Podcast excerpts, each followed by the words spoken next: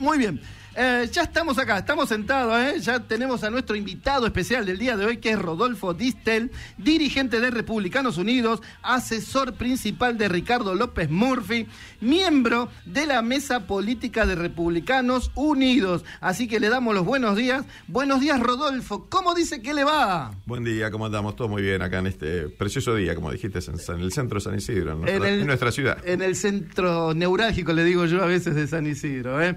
Bueno, muchas gracias por venir, eh, Rodolfo, realmente un placer. Eh, ya estuvimos. Muchas gracias por la invitación. No, por favor, un placer realmente. Y más que nada sabiendo ahora, me entero, que sos anisidrense. Sí, sí, además vecino, casi me levanto la cama y aterrizo acá. Sí, hoy no te... A dos cuadritas.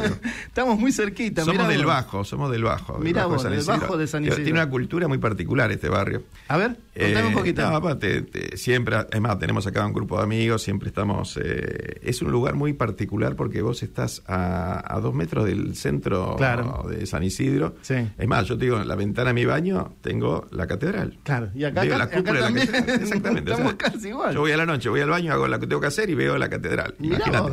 Cosas que tiene. Y en particular, vos fíjate que es un lugar de muy de clase media. Sí. Una construcción, incluso te diría, por sus antecedentes. Eh, bien antigua. Tranquila, claro, porque esta era la zona del puerto, estaban los talleres. Claro. Entonces tenés, eh, ahora ya están reciclados en otras, en otras actividades pero vos tenías mucho mucho taller de reparación de barquitos. Claro. Mira, cuando yo compré la casa, yo vivía antes, hace 20 años, vivía en el Alto, vivía en Chile y eh, Gran Bretaña y, las vías, digamos, vamos por ubicarte, lo de Malvinas. En ese momento se llamaba Gran Bretaña, después cambió.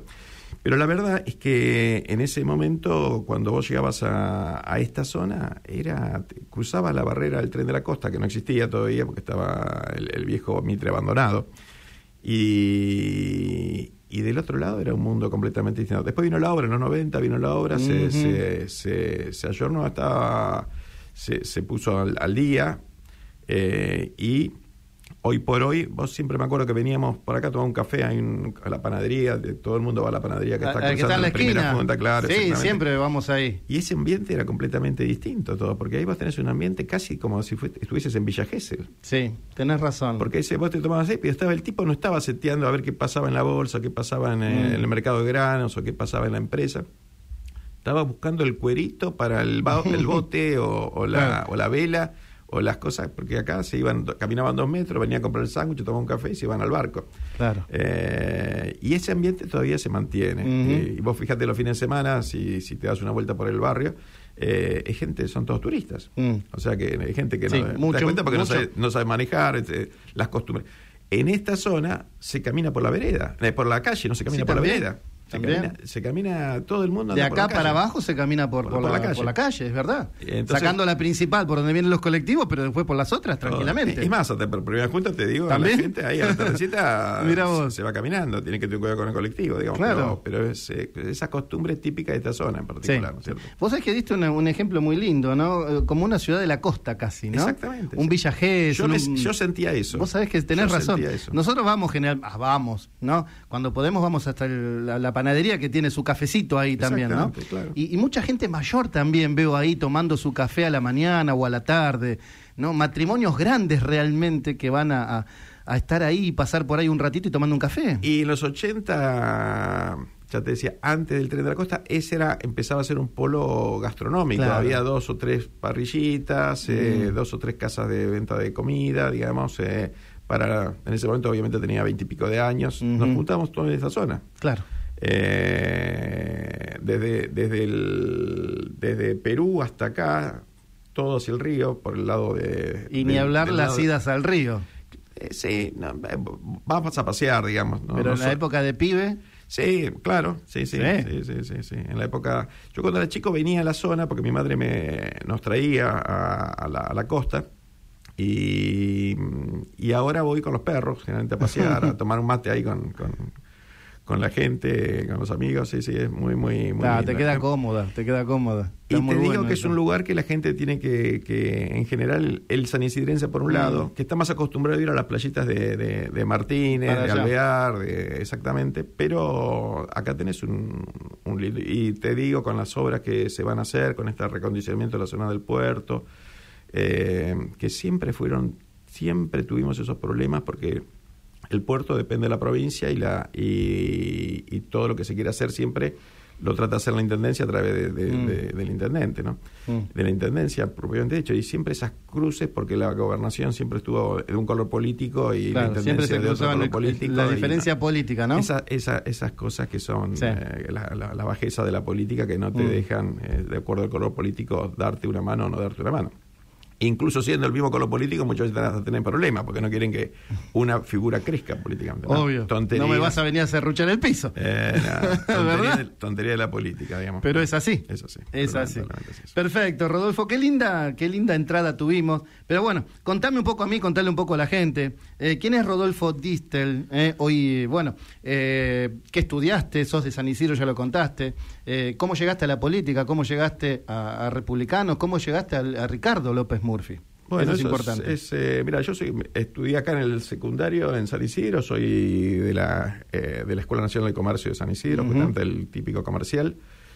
Cuando todavía tenía el, proyecto 13, digamos, que era una de las mejores escuelas de, la, de la provincia de Buenos Aires, porque en ese momento, en ese momento había exámenes de evaluación y las y las pruebas eran, se publicaban los resultados. Y, yo di examen en ese colegio secundario para entrar. Claro. Yo di examen para entrar y nadie me, me dijo nada, probamos ahí. Justamente, mira, mañana tenemos un asado con todos los compañeros del secundario. para entrar. A mí me ha pasado también. Exactamente, pero era normal. En los normal? era normal. Y, vos tenías eso. Y también eran así que las empresas, cuando vos estabas ahí dentro, te venían a buscar. Queríamos empleados de esa, de esa, Obvio. Bueno, de esa escuela. Nosotros que éramos industrial, ¿eh? del segundo Fernández, del Don Bosco, obviamente también. La salida laboral ya la teníamos en el tercer año, que éramos medio oficial técnico. Exactamente, sí, sí. Mi hermano te comentaba ahí en, afuera de, de micrófono que era, que era, era así, ¿no claro. Esto era, era normal. Esa es la vida normal de, de, un proceso en un barrio, en una, en una ciudad.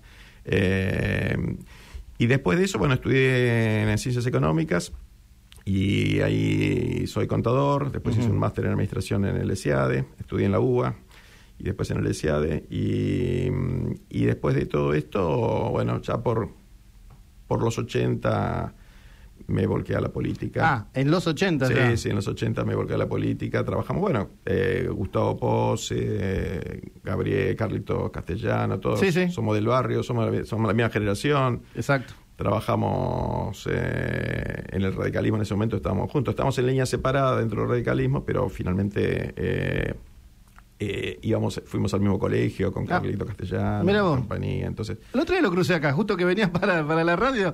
veo que alguien me pega un grito de atrás, era Carlos Castellano, que me dice, ¿dónde vas? Me dice. Y sí, bueno, Carlos, Gabriel, eh, Storón y todos ellos son de la misma de la misma colegio. Y bueno, y Gustavo estaba a la vuelta. Claro. Y en ese momento nosotros teníamos un comité acá en, la, en Becar, teníamos un comité en la zona de Becar, que lo fundamos por el año 82 ahí. Así que, volviendo a la política, en ese momento que la política estaba restringida, se empezó a armar eso. Eso te iba a decir. Sí, en el 82, fin del 82, eh, se armó ese. Cuando empezaba a proliferar todo de vuelta, ¿no? Se veía ya venir. Eh, empezó a salir, a destaparse un poco la, la cuestión y, y, a partir de ese momento, oficialmente empecé a trabajar eh, afiliado al radicalismo en ese momento.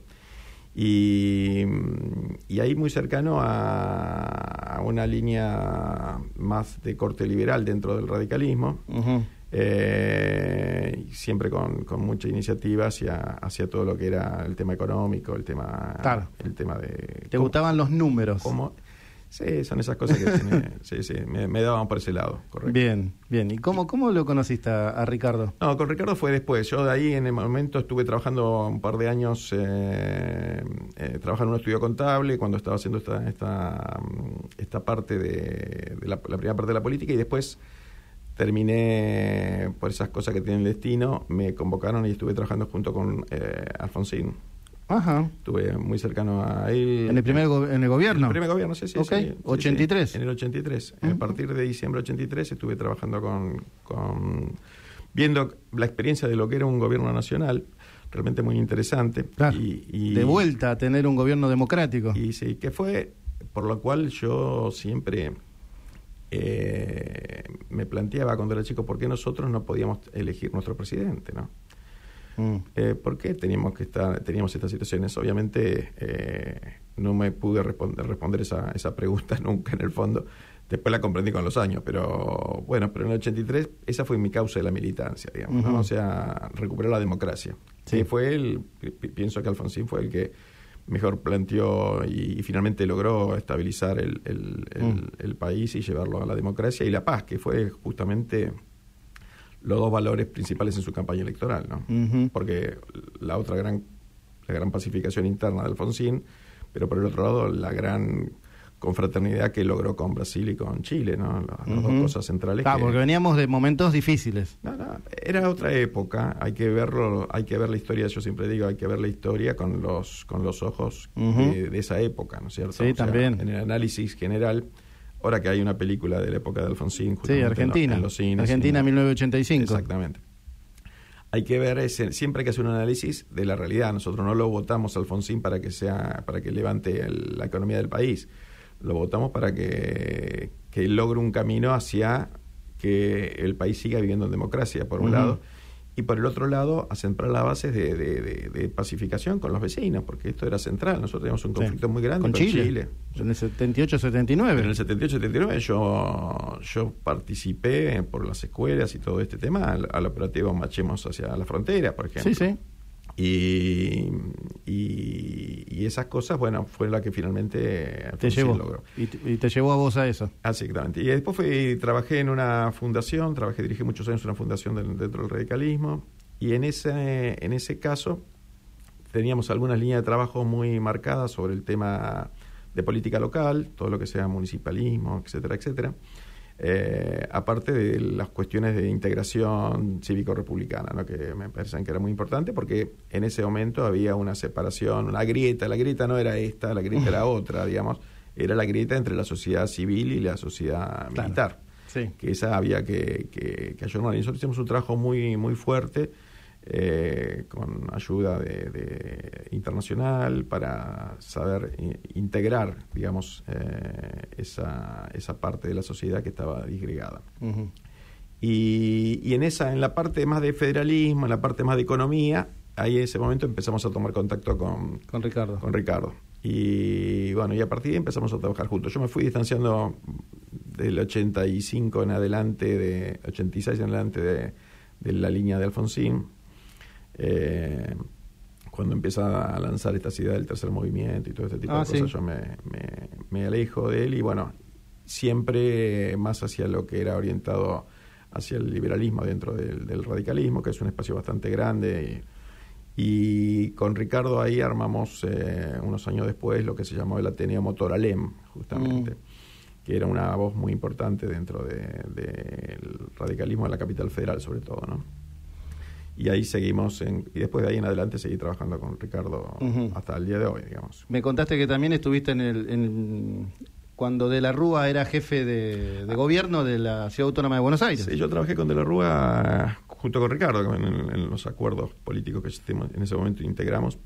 Eh, yo estuve mm, trabajando en la campaña de la Rúa en un momento y, en una parte también estuve trabajando como... ¿Campaña para presidente? A la campaña para presidente, sí, correcto.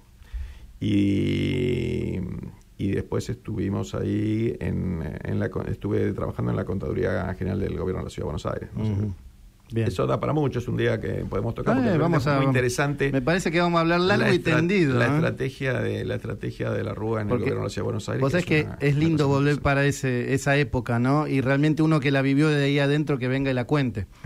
Eso es lo, lo importante, ¿no? Exacto. ¿Eh? Y después seguimos trabajando. Bueno, después ahí Ricardo estuvo en el gobierno de, como ministro en el gobierno de la Rúa. Eh, yo no estuve en, esa parte de la gestión, estuve trabajando con él, colaborando como siempre. Eh, y después cuando termina ahí la, la relación con el gobierno, eh, un tiempo después con, decidimos lanzarnos como partido político. No veíamos dentro del radicalismo la, una posibilidad de, actuar y fundamos lo que es Recrear. Lo que es el PRO hoy en realidad, ¿no? Mm. El PRO en realidad. cuando me lo nombraste no me acordaba de Recrear, y sí. En ese momento nosotros fundamos Recrear, que fue el partido con el cual Ricardo casi logró la presidencia en el año 2003. Claro, porque él se postula eh, candidato a presidente. Exactamente. Claro, sí. Ahí nosotros perdimos la cinco años después, 2008, seguimos adelante con, con el camino, con Ricardo pierde la, interna, bueno, una serie de cuestiones en el medio y eh, la facción ganadora eh, toma el control del partido y fue no me acuerdo. Bullrich, Esteban Bullrich y compañía.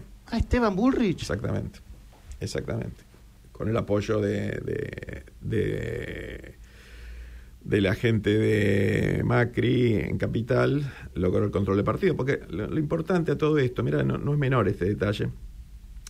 Eh, Recrear fue tal vez el último partido nacional que se forma, eh, como diría un buen liberal, por orden espontáneo, digamos, por la decisión de la gente. Mm. Eh, yo te voy a contar una anécdota ahí que es muy particular. Nosotros en diciembre del 2000, diciembre del 2002, ubicarte, las elecciones fueron abril de 2003.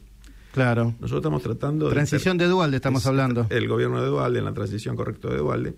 Nosotros ahí teníamos una teníamos una, también una, una situación con la política bastante particular. La sociedad estaba muy embroncada con la, mm. como hoy, básicamente, ¿no?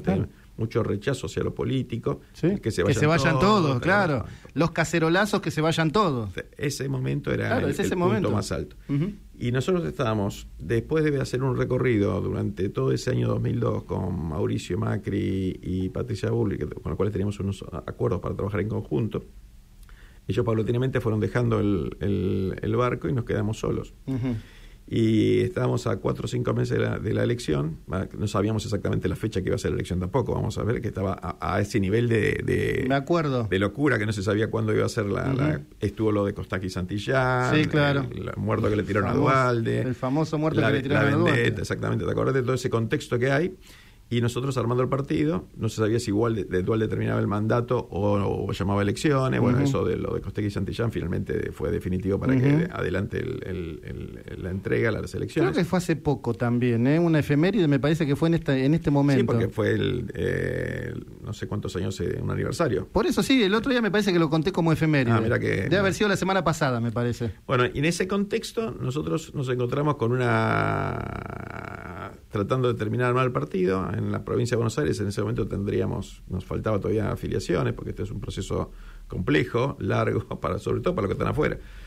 Eh, la política solamente en Argentina se puede hacer a través de los partidos políticos. Esto es un marco legal y en ese marco legal vos tenés que afrontar esa, esa realidad, tenés que tener partido y el partido lo armamos, eh, veníamos armándolo, pero en ese momento pasaron cosas mágicas en, el, en, en, diciembre, ¿no? Parece que en diciembre fue un mes de la reflexión. Esperemos que este año también sea un, momento de la, eh, de la reflexión, porque ante circunstancias similares tal vez podemos lograr el mismo efecto. Entonces, en ese momento eh, veníamos nosotros con una intención de voto medida de 1.3, 1.5%, Ricardo, en, ese, en, el, en el momento y nos faltaba para terminar el partido un montón. Vos sabés que eh, diciembre fue la reflexión de la gente, dijo yo tengo que ayudar a, López Murphy. Y nosotros hicimos más de treinta y pico de mil afiliaciones en mm. los tres meses, en diciembre, enero y febrero. Llegamos a la justicia electoral con todos los papeles eh, en febrero y el partido lo terminamos de armar eh, ahí nomás, justo unas semanas antes para poder presentar la candidatura a Ricardo. Mm. Eh, y Ricardo casi llega a la presidencia. sí, estuvo muy cerca. Entonces, lo que te quiero decir con todo esto es que mm, a veces eh, la gente no, no, tiene claro, porque no está concentrada en el problema político. El problema político es lo que se denomina, es parte de lo que es el círculo rojo, digamos, es un porcentaje muy pequeño de la, de la población que sigue a diario todo esto. Em, sí, el resto está eh, siempre alejada. Sí, la escucha Ve los resultados finales. veo o participa en la, en la, recta final, digamos. Eh, entonces, faltando pocos meses, trata de interiorizar.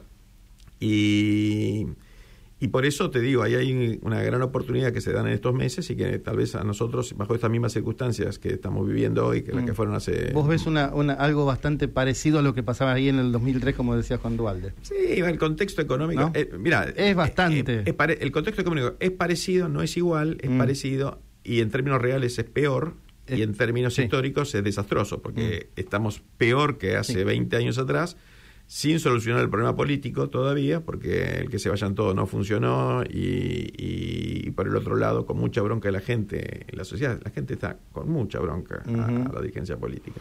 Con mucha bronca, realmente. esa, esa es la definición, por ahí, lo decíamos recién, ¿no?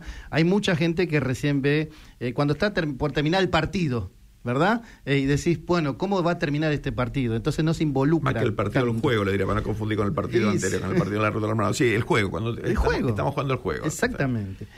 Contame un poquito, así entramos en temas ya de Republicanos Unidos. ¿eh? Eh, ¿Qué pasó? Porque a mí me lo adelantó eh, un, invitado que tuvimos acá que fue Santiago Pascual. El Vasco, Pascual. El Vasco Pascual. La semana pasada me dijo. Exacto. Que el 29 hubo una reunión de ustedes allá en Tandil. Correcto. Donde contanos un poco los pormenores, porque hasta ahora es la primera persona invitada de los republicanos que nos puede contar esto. Te cuento, te cuento eso. Te cuento un poquitito, te doy un paso atrás ahí para que entender un poco qué es Republicanos Unidos. Dale. Republicanos Unidos es justamente la nueva etapa nuestra a la vuelta a la política. Hace unos años atrás un grupo de, gente que estaba junto con Ricardo, bueno, eh, ante la situación de la, de la vuelta del kirchnerismo a la política, al poder, digamos, con el triunfo de Fernández en las PASO, tomamos la decisión de, volver a, levantar las banderas de nuestras ideas y, darlas a, la publicidad. Por eso empezamos a trabajar con, con distintas eh, agrupaciones y en, ese, en esa suma de agrupaciones eh, formamos eh, lo que es Republicanos Unidos hoy. Que eh, es el nuevo partido, digamos, si lo querés llamar, donde una de las figuras principales es justamente Ricardo López Murphy. Pero tenemos otras tantas más que están trabajando con nosotros y algunas de las provincias de Buenos Aires, Gustavo Lázari, María Eugenia Talagarico, que estuvieron participando de este congreso Los partidos se forman a nivel provincial. Sí. Entonces, nosotros, eh, la provincia de Buenos Aires tiene otros requisitos mucho más exigentes que los que tienen otros distritos electorales por el tamaño electoral. Exacto.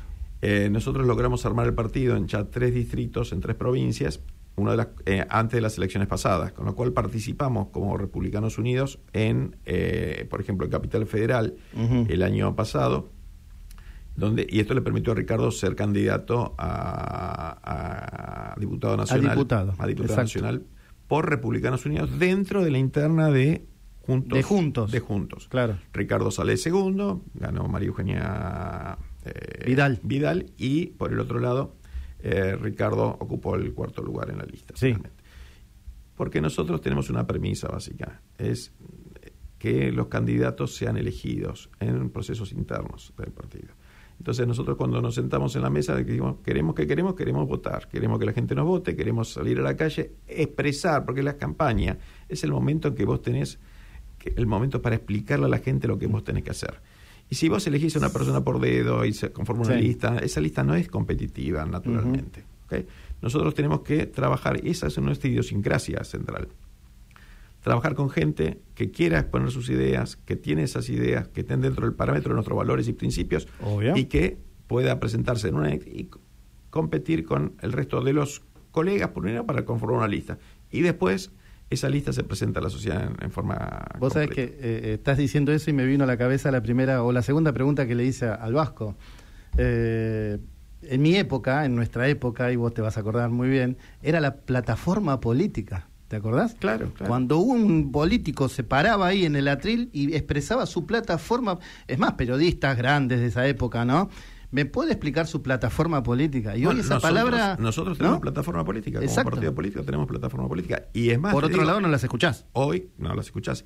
Y si vos se lo escuchás a Ricardo o, a cualquiera de nosotros, porque nosotros repetimos exactamente eso, porque creemos en este, en este principio, es nosotros queremos, necesitamos desarrollar un plan de gobierno generar una narrativa que es la explicación de cómo vamos a hacer ese plan de gobierno en, un lenguaje que todo el mundo lo puede explicar. Que, doña Rosa lo escuche y lo entienda.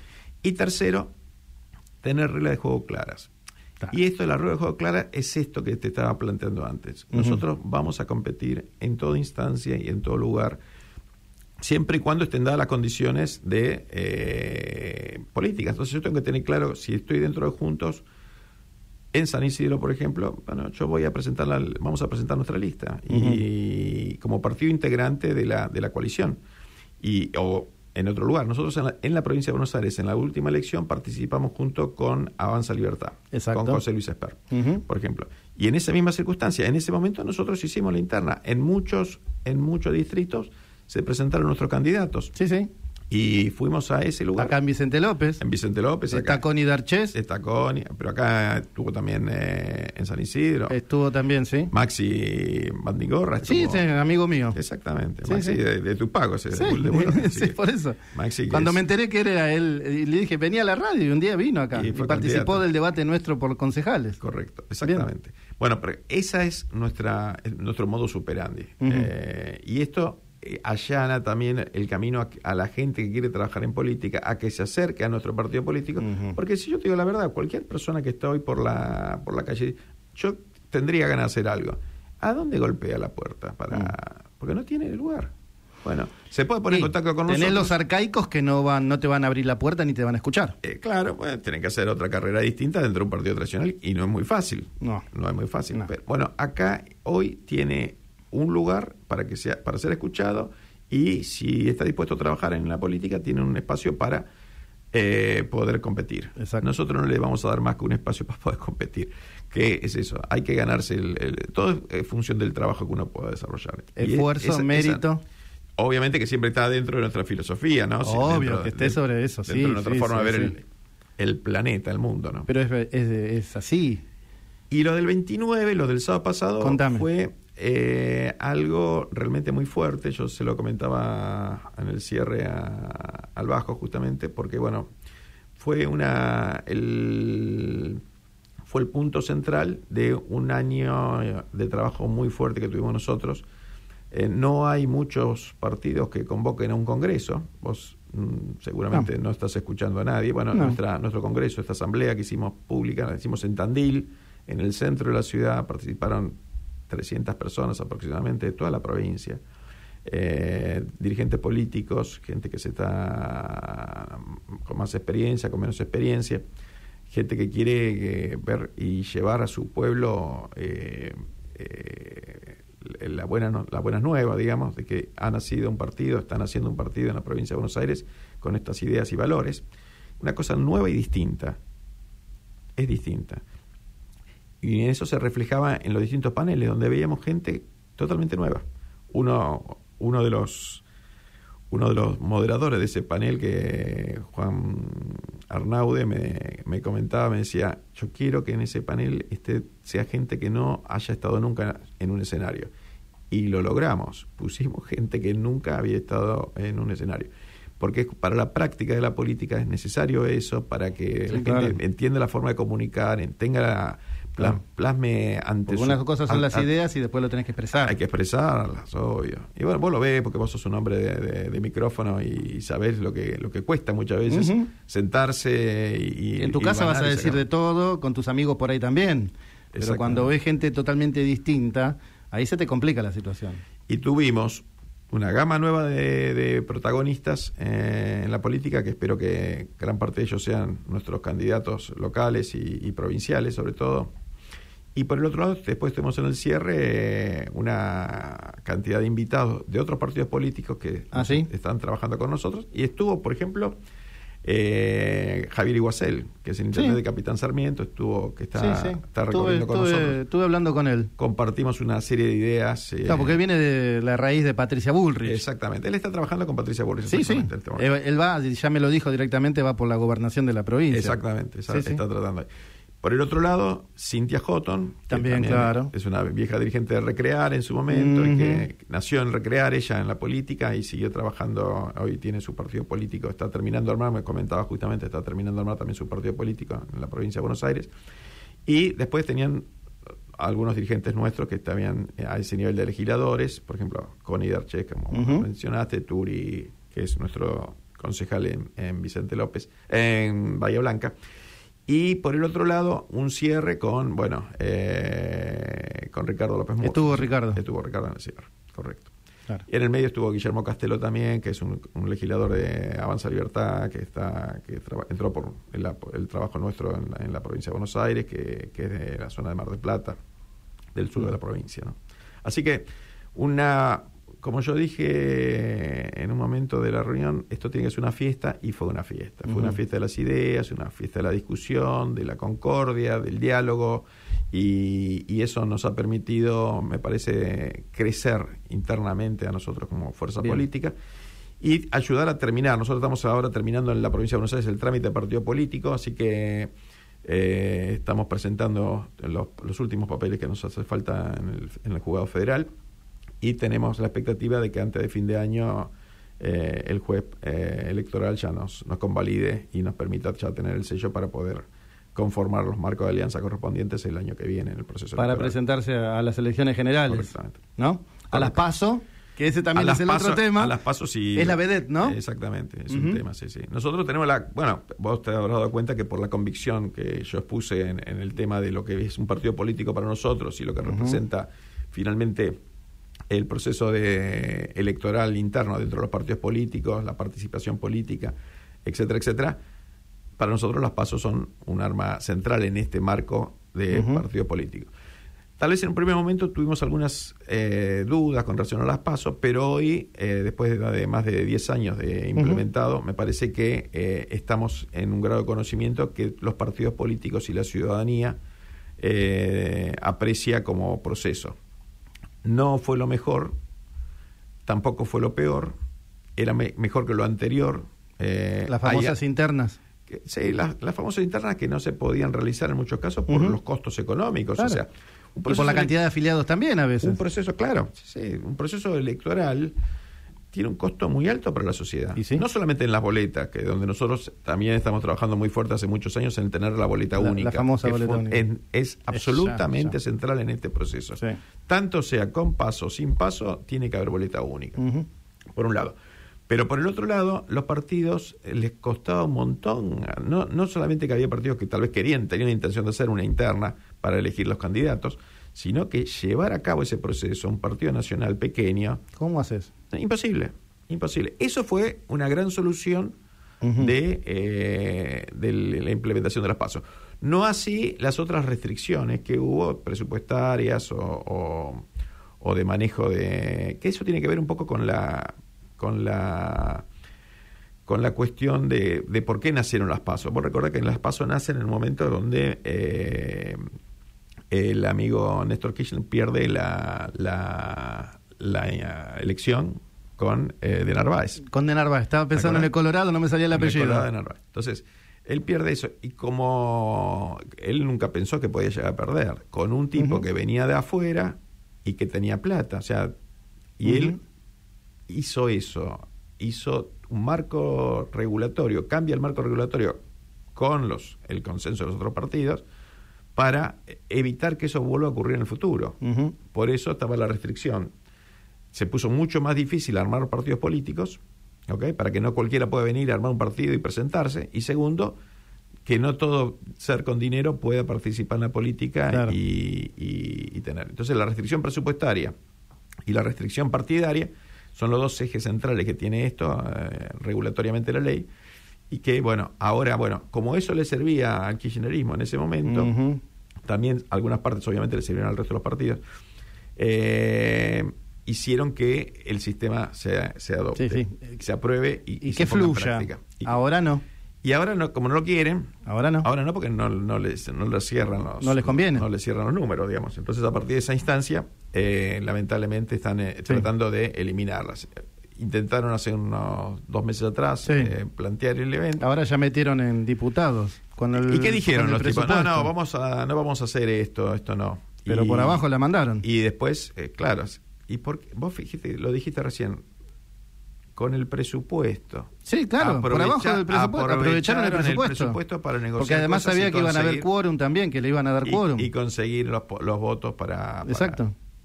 Bueno, todas esas cosas que nosotros... Son jugadas arteras eso. Son, sí, eh, artera me diría. digamos que en la política existen muchas cosas, pero esa ya fue artera. Artera, correcto. Totalmente. Así que es, es, esa es un poco la situación. Yo creo que no va a prosperar.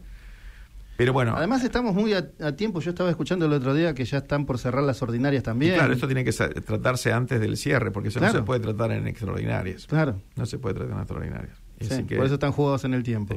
Yo creo que Pero no, lo veo muy difícil yo. ¿eh? Mira, yo no... O sea, en, la política... Difícil a que suceda, no a que lo intenten. Nosotros tenemos acá un problema, eh, Sergio, ¿sabes cuál es? Que nos encontramos ante una dificultad de que la Cámara está muy equilibrada.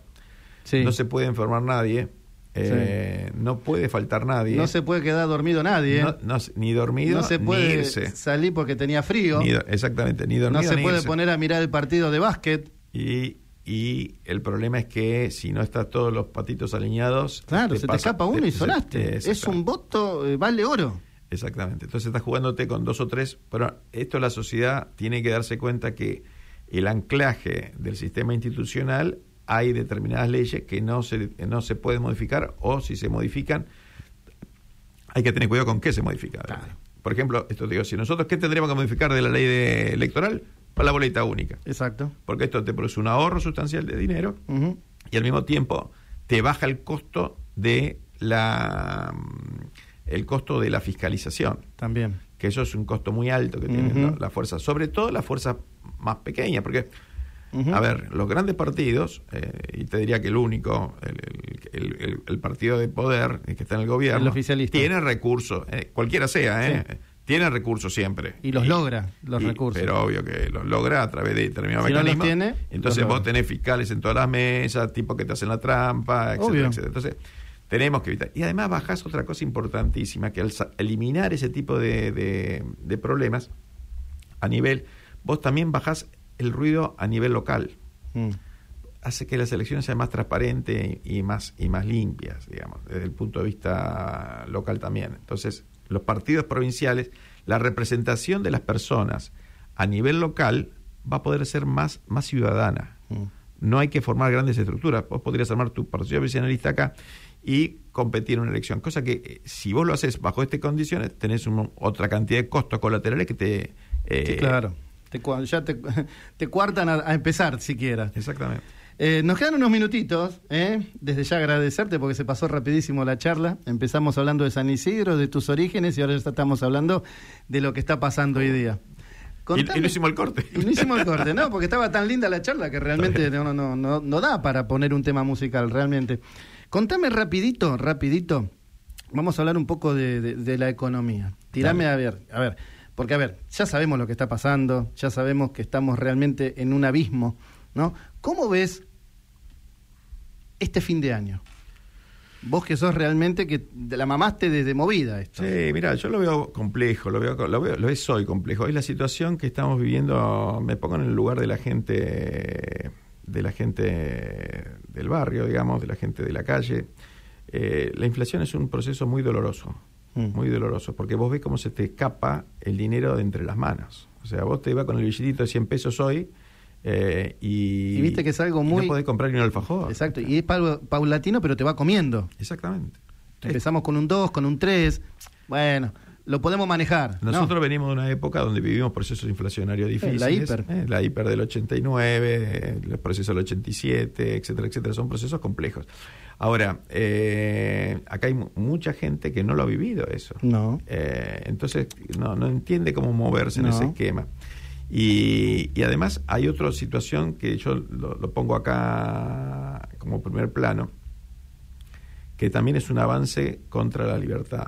Eh, ante un sistema tan controlado como tenemos hoy por los sistemas eh, bancarios, etcétera, etcétera, eh, no tener la posibilidad de utilizar billetes de mayor denominación. Mm.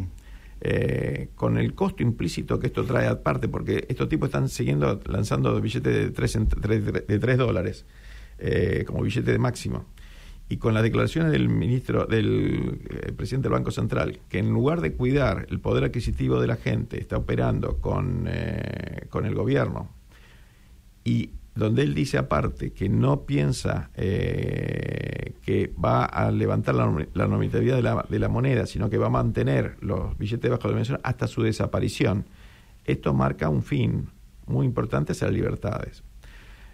¿Y por qué digo esto? Ante la opresión del Estado, eh, y del Banco Central en este caso eh, a, y, forzar a la gente a utilizar todas transferencias electrónicas, lamentablemente no queda espacio para eh, el dinero físico.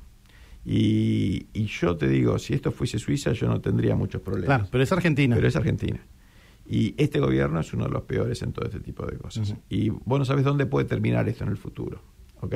Entonces, nosotros acá tenemos que ser, y la gente tiene que tener en claro, perder la posibilidad de manejar dinero, que lo estamos perdiendo ahora. ¿Por qué? Porque vos tenés que ir al banco, sacar 10 mil pesos, te dan billete de 100 pesos, te está yendo con paquetes Los jubilados le pagan a veces hasta con 50 pesos. Con billete de 50 pesos, exactamente. Entonces, eh, esto es una situación muy, muy extrema y la gente tiene que tomar conciencia de este tema. Mm. Eh, no tener la posibilidad de, y la transparencia de todo esto es, es complicado. Ahora, desde el punto de vista de la situación económica, hoy por hoy tenemos el problema inflacionario como número uno. Y lamentablemente no tiene solución este tema, porque siguen emitiendo dinero a, más no poder y lamentablemente lo que viene para el futuro es otro proceso muy complejo. Ahora, imagínate que estamos en noviembre, primero de noviembre, vamos a llegar a diciembre, todos dos meses, donde van a tirar un montón de dinero a la calle, la inflación va a volar. Ya lo están haciendo. Ya claro, ya lo están haciendo, pero imagínate lo que va a venir con planes, lo que viene eh, marzo. Exactamente. Todo eso está financiado, o sea, más que financiado, está desfinanciado. Está financiado con emisión monetaria, básicamente. Obvio. Porque el gobierno no tiene chance de poder eh, eh, tener recursos reales de ningún lado, digamos. ¿No? Así que tenemos que tomar conciencia nosotros que una de las cosas que tenemos que ordenar son las cuentas. O sea, mira, yo soy contador, pero vos también tenés tu empresa, vos no vivís gastando todos los días más de lo que te entra porque sabés que eso termina mal. ¿Por qué el gobierno va, va, a ir en contra de eso? Tanto el gobierno nacional como el gobierno provincial como el gobierno municipal. Entonces, si nosotros no tomamos conciencia y si votamos la gente que tiene estas ideas en la cabeza, bueno, entonces banquémonos el problema. Eh, llega un momento que tenemos. Muchos se están agarrando la cabeza, ¿eh? Bueno, está bien. Viste las encuestas de ayer, yo las estuve mirando y ya hay mucha gente que se está agarrando la cabeza, ¿eh? Pero es que el gobierno tiene que leer también las encuestas, darse cuenta que no puede permanentemente chocar 100 veces. Hace, 15 años que chocamos contra la misma pared, de la misma manera. Entonces, en un momento dice, ¿pero son tontos? No, es un problema de que ellos ejercen su poder mm. y quieren seguir ejerciéndolo. Y el único mecanismo que ven es este, porque no quieren ir contradictorio con su discurso. Eh, Cristina lo tiene a día. Siempre eh, mira, yo te digo la verdad, me parece que siempre Massa estaría dispuesto a hacer algo más pero Cristina lo está frenando. Le pone el freno de mano. exactamente. Obviamente, ahora le dice congelar los precios. lo que quiso hacer Feletti hace seis meses, ahora lo quiere hacer Massa con 1.500 productos. ¿Cuántos años hace que quisieron siempre decir vamos a congelar los precios? no Mira, nosotros tenemos... Yo, mira, mi, mi, mi, mi yo tengo una empresa, digamos, de, la cual vivo, digamos, trabajo todo esto, y tenemos un libro, justamente es una editorial, y tenemos un libro que se llama 4.000 años de control de precios y salarios. Entonces es una historia de 4.000 años, no es una historia de 10 años. Imagínate que, eh, es más, yo te, voy a traer un libro acá para que vos eh, lo leas y te voy a traer otro para que lo sortees entre tus interesados. Ahora, para el sorteo del Mundial, porque estamos haciendo el sorteo del Mundial. Que lean el libro de los 4.000 años. Dale. Eh, te tengo que despedir, lamentablemente, pero bueno, vas a venir en cualquier momento. ¿eh? ya te llamo porque me parece que podemos hablar y mucho y largo, ¿no? Pero no te puedo decir sin estar en el sorteo también. Ah, bueno. Sí, porque ahora todos los invitados también van a participar. ¿Cuál es la consigna? ¿Cuáles son las dos selecciones que van a disputar la final de la Copa del Mundo en Qatar? Decime, para vos. La final, mira, no sé cómo está bien el cuadro, digamos ahí, pero yo siempre voy para Francia y, y te diría Argentina, digamos. Francia-Argentina.